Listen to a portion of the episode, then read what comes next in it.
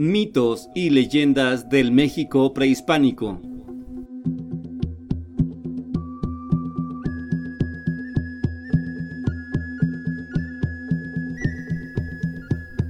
La Cihuacóatl.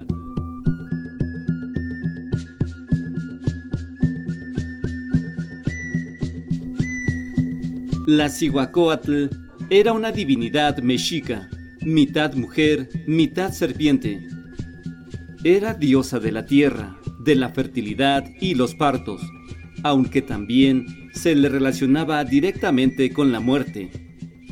Su templo, Tliyan, representa las propiedades del inframundo y del vientre materno.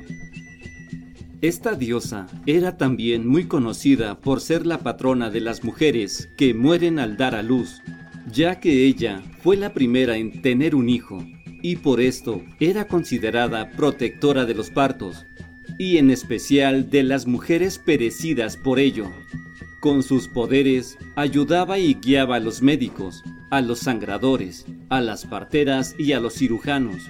Se dice también que esta versátil deidad fue madre de Miscoatl, al que supuestamente abandonó en una encrucijada de caminos Cuenta la leyenda que de tanto en tanto Cihuacóatl regresa frecuentemente para llorar a su hijo perdido, pero en el lugar solo encuentra un cuchillo de sacrificios.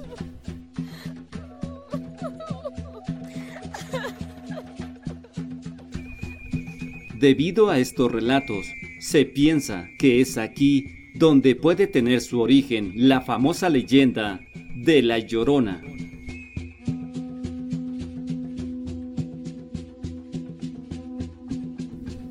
Después de la llegada de los españoles, la historia de Cihuacóatl se fue transformando poco a poco.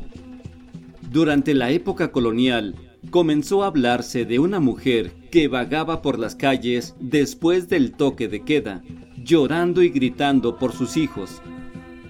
Por otro lado, en el libro La visión de los vencidos de Miguel León Portilla, donde se recogen los presagios que los mexicas recibieron de sus dioses.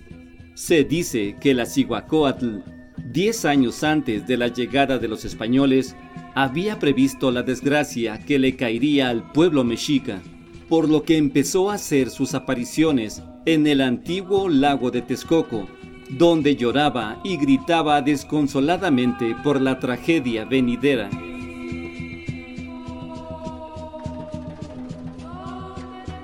Hombres extraños vendrán por el oriente y sojuzgarán a tu pueblo y a ti mismo. Y nuestros dioses serán humillados por otros dioses más poderosos.